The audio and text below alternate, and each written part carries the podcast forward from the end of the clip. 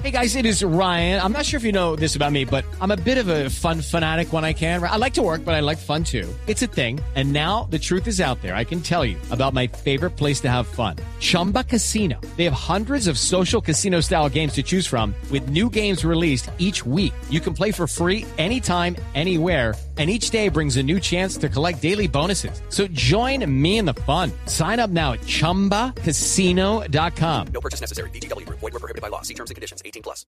Estuve en un aeropuerto, Ana Cristina, y estuve en un aeropuerto internacional y haciendo la fila para chequearme en la aerolínea, había una señora de 83 años en una silla de ruedas con su hija que tendría unos 60 más o menos. Y estaban y llegaron a la fila y les dicen de la aerolínea, ¿dónde está su check mic? Entonces la, la señora de 83 años dice, no sé, ¿qué es eso? Entonces le dice el, señor de migración, tiene que hacer el checkmic, meterse a la página de internet de Migración Colombia, el checkmic, y llenar todos esos requisitos. Y resulta que en checkmic a usted le piden correo electrónico, por ejemplo. Y la señora de 83 años decía, yo no tengo correo electrónico. Pues a la señora la dejó el avión porque la aerolínea obviamente no la montó, porque es uno de los requisitos que hoy, hoy en día existen en Colombia para que usted pueda entrar. Y yo, pues quise llamar al doctor de Migración Colombia, el subdirector Humberto Velázquez, para que nos explique qué hacemos con, aqu- con aquellas personas que no están relacionadas con la tecnología como esta señora de 83 años. Doctor Velázquez, bienvenido, gracias por atendernos. Eh, muchas gracias a, todos ustedes, a toda la mesa de trabajo y un saludo especial para toda la audiencia. Aquí muy pendientes de la, de la inquietud de la, de la señora y de, todos ustedes. Pero, y ahí le pregunto, ¿qué hacemos con esa? ¿No es un poco discriminatorio para aquellas personas que no tienen un teléfono inteligente, que no tienen un correo electrónico, que igual se montan en un avión? obligarlos a este tema del checkmic y yo sé que podemos estar lloviendo sobre mojado, pero se lo digo porque hay gente que ha perdido sus vuelos, porque no tienen una forma de poder hacer ese e- e- esa, ese ingreso a la página de internet. No existe una forma que ustedes lo pongan en una, en un en una en un papel y que la gente se monte la- se lo entregue a la aerolínea en papel y no a nivel digital. Bueno, mire, eh, este check-in es muy similar a, al check-in que yo hago con cualquier aerolínea cuando voy a viajar. Entonces, lo que ¿qué buscamos con eso? Buscamos reducir los tiempos de interacción entre el viajero y el oficial de filtro. Doctor Velázquez, re- discúlpeme ahí que lo interrumpa, perdóneme, yo sé que lo interrumpí muy rápido, pero lo que pasa es que usted con la aerolínea puede hacer, le- le- puede registrarse o en la página de internet o llegar al counter y ahí registrarse para subirse al avión. Usted tiene las dos opciones. Y si no tiene internet, usted llega a la aerolínea y se monta. Aquí lo que pasa es que hay gente que tiene 83 años o incluso 60 que no es, que no tiene ni correo electrónico. ¿Qué hacemos? Si estamos en siglo XXI, pero hay gente que no lo tiene y no y no y, no se pueden subir al avión porque no los dejan si no tienen eso. Entonces, usted lo compara con el registro en internet para, para las aerolíneas, pero la aerolínea le ofrece las dos opciones, la presencial y la virtual. Exacto. Mira, Asunto Colombia también.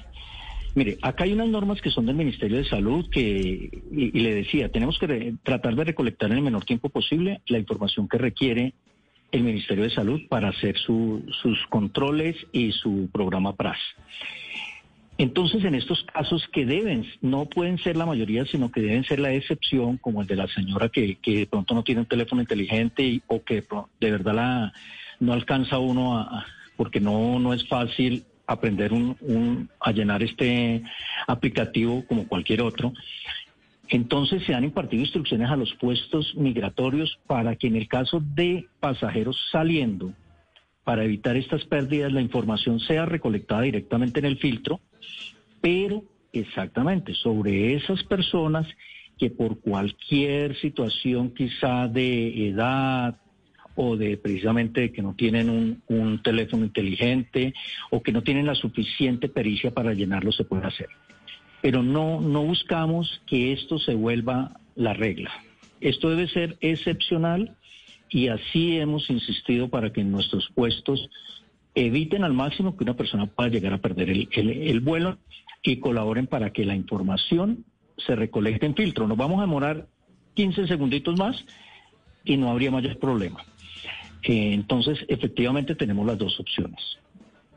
Eh, subdirector, hay, algo, pues que eso es, eh, está comprobado y es que uno de los momentos en la vida en que más se tensiona a la gente es cuando va a viajar, ¿cierto? Sobre todo una salida del país, la gente sale en otro estado de ánimo, eh, le cambia el chip eh, del genio, bueno, etcétera. Someter a las personas a este tipo de tensión debe ser por algo muy importante.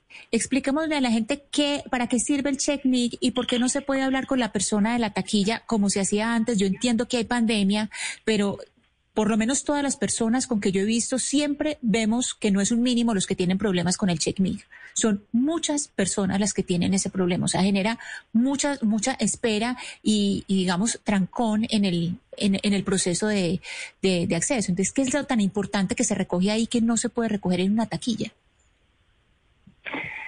La información que se recoge ahí es una información eh, biográfica, los datos eh, personales, los datos de mi documento, y la información eh, médica que yo estoy reportando. Eh, ¿Por qué se pide un correo electrónico o un teléfono celular? Mire, las normas del Ministerio de Salud del Gobierno Nacional en aras de reactivar nuevamente la operación, pero de una manera, eh, digamos, segura y que se le pueda hacer un seguimiento. Yo creo que muchas personas que llegan al país al siguiente día o a los dos días le están escribiendo a su correo o lo están llamando de, de la Secretaría de Salud a decirle usted de dónde llegó, cómo se encuentra, presenta algún síntoma. Eso es parte del programa PRAS del Gobierno Nacional, en el cual nosotros como una entidad del Estado tenemos que apoyar. Esta, esta información no se pide que se llene en el aeropuerto. Tienen 48 horas para en cualquier eh, eh, computador de mi casa, mis sobrinos, mi nieto, me pueda eh, tratar de colaborar.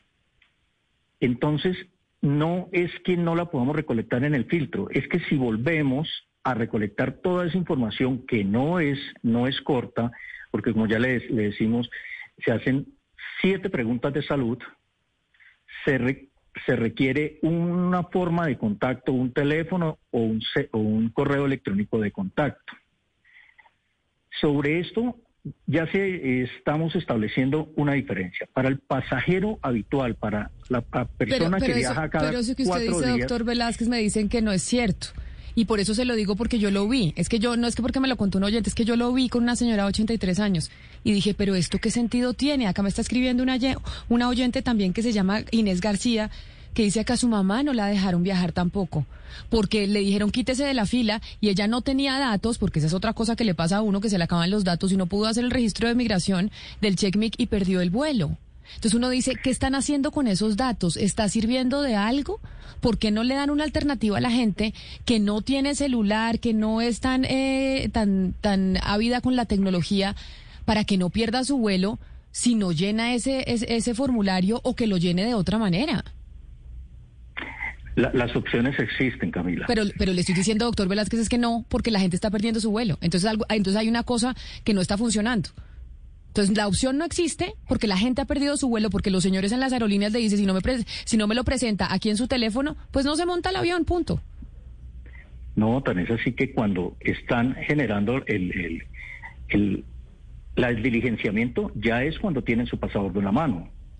Es que incluso muchos de los pasaportes ya los llevan eh, previamente, eh, ni siquiera han pasado su taquilla, porque ya lo han diligenciado y se pueden imprimir en los, en los kioscos que tiene eh, por ejemplo, en el caso de Bogotá, el aeropuerto El Dorado País. Mire, la, eh, seguiremos incentivando para que nuestros funcionarios le colaboren al No, máximo. pero, pero al es que, máximo claro, pero esos son sus funcionarios. Yo lo entiendo, pero esto es saliendo de Colombia, pues que la gente también viene para acá, doctor Velázquez, es que la gente también viene, o sea, de afuera hacia adentro también viene la gente. Y las aerolíneas en otras partes del mundo no están dejando montar a la gente al avión si no tienes eso registrado en el celular. ¿Por qué? Porque el gobierno colombiano tiene esa exigencia. Entonces, esa es la gran pregunta. No es cierto que la gente afuera tenga la opción de llenarlo en papel o de llenarlo en el celular y que nos tenemos que tecnologizar so- todos, ni más faltaba. Pero resulta que hay gente mayor que ya no va a estar eh, conectada con la tecnología. Sí, aquí tenemos que ser responsables tanto con el país de llegada como con el país al cual voy. Y para nosotros, mire, yo, yo vivo el 50% del tiempo en El Dorado y la la otra parte por diferentes eh, puestos en Colombia. Y entonces observo cómo las disposiciones para llegar a Perú, que implican llenar un formulario similar, y la señora me dice, sí, yo ya lo llené, acá le, aquí le firmé y le tengo la demostración de que llené ese formulario para Perú, de que llené ese formulario para Argentina y Chile, y que cumplí la PCR o, o el antígeno que me están pidiendo en Estados Unidos. Entonces, lo que buscamos es que también esas normas existan en Colombia, las acaten, por favor nos colaboren en ello, porque tenemos que ser responsables con el proceso de seguimiento a, los ciudadanos que ingresan o que salen del país. Mira, nosotros recibimos una alerta, le pongo un ejemplo, de Australia.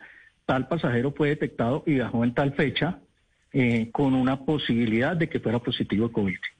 Tenemos que entrar a buscar ese pasajero junto con el Ministerio de Salud y tenemos que buscar el cerco de las personas que por lo menos viajaron a su alrededor pero, pero para eso, subdirector Velázquez, no se necesita todo ese cuestionario. Es que yo lo voy a decir porque yo ya lo he hecho como tres veces y ese cuestionario es muy complicado. Es decir, yo me siento una persona alfabetizada digitalmente, pues en, lo, en la medida de lo posible, y me costó mucho trabajo, se demoraba en enviar eh, el PQR, después eh, el, link este para poder tenerlo, eh, es larguísimo, y yo sí quiero saber si ustedes sí han hecho, digamos, una verificación o han hecho una, una medición de la efectividad de este cuestionario y su relacionamiento con el método PRAS, que también ha sido muy criticado. Es decir, todo este trabajo y todo este eh, esfuerzo que implica llenar este, este formulario sí tiene una utilidad. Ustedes han podido revisar la utilidad y han podido también revisar la opción de hacerlo más corto y más fácil. Sí, mira, eh, en el transcurso de la semana próxima vamos a, eliminar, por ejemplo, las preguntas saliendo. Las preguntas médicas saliendo no las vamos a exigir toda vez que ellos ya las deben haber cumplido en los formularios del país destino. Se va a crear un usuario para aquellas personas, un login para aquellas personas que son viajeros frecuentes como tripulación o como personas de negocios que viajan muy seguido y que no necesiten incluir nuevamente la información biográfica, incluirían fácilmente la información de su vuelo y los datos cortos. Eh, y cualquier otro, otra opción para mejorar y para que las personas de nuestras aerolíneas nos colaboren, la estamos adelantando. Hay muchas formas y, hemos socializado con las aerolíneas. Mire, usted tiene que dejar embarcar las personas en el exterior de Colombia cuando le muestran el correo, que ya lo hizo, cuando le muestran un correo, esta persona ya tiene la información incluida. Cuando el sistema les, les imprime un PDF, ni siquiera impreso, lo pueden mostrar en, en su en su teléfono. Eh, sin embargo, pues es, es, difícil que toda esa información llegue a, los operadores, le pongo el ejemplo de Madrid o de, Alemania, eh, en un tiempo relativamente corto y más que lo cambian, la persona que atendió hoy no es la misma que atiende mañana. Entonces, sobre eso seguiremos insistiendo. Sobre la efectividad, como ya le decía, es muy frecuente. Mire, todos los días antes de las 12 de la noche Migración Colombia baja esta información y la envía al Ministerio de Salud y a las Secretarías de Salud para que sepan que a su ciudad, a Ibagué, a Pereira, le llegó una persona que venía de Francia, que venía de Alemania, y para que hagan el monitoreo a través de los sistemas de seguimiento que tienen. Entonces, ellos procesan la información y periódicamente nos están diciendo, hemos detectado una persona posible eh, COVID positivo, por favor infórmenos la ubicación de las demás personas que pudieron haber venido en ese vuelo. Segundo, eh, que formaban el círculo más cercano eh, en el avión. Considero que es una herramienta efectiva y complementaria a las disposiciones que el Ministerio de Salud eh, nos ha establecido y que nos ha pedido la mayor apoyo en este tema. Pero seguiremos buscando la forma de volverlo más sencillo. Eso, eso era lo que, eso, eso era lo que queríamos decirles, eh, doctor Velázquez, que, que hay que caer en cuenta de que hay una cantidad de gente pues que no es letrada digitalmente y pues está teniendo problemas con este tema del checkmic y está perdiendo sus vuelos. Y usted sabe que perder un vuelo es muy difícil. Doctor Velázquez, mil gracias por haber estado aquí con nosotros en representación de Migración Colombia. Mil gracias y un saludo especial en nombre de Migración. muy buen día. Un saludo especial. Escribe Juan Villada a nuestra línea de WhatsApp que necesita que quede claro el tema del CheckMic porque se acaba de enterar y su hijo viaja en 15 días. Mucha gente se acaba de enterar. CheckMic es una cosa que uno tiene que llenar cuando sale del país y cuando entra del país. Una página de internet, checkmic.com o simplemente entra a Google y pone CheckMic. Si usted no llena ese formulario, si usted no llega a registrarse con ese formulario a la aerolínea, no lo van a dejar viajar. Entonces mejor hágalo en su casa para que después no se enrede en el teléfono celular, en el aeropuerto, como le pasa a tanta gente que se estresa y termina perdiendo el vuelo. With lucky landslots, you can get lucky just about anywhere. Dearly beloved, we are gathered here today to. Has anyone seen the bride and groom? Sorry, sorry, we're here. We were getting lucky in the limo and we lost track of time. No, Lucky Land Casino, with cash prizes that add up quicker than a guest registry. In that case, I pronounce you lucky. Play for free at LuckyLandSlots.com. Daily bonuses are waiting. No purchase necessary. Void where prohibited by law. 18 plus. Terms and conditions apply. See website for details.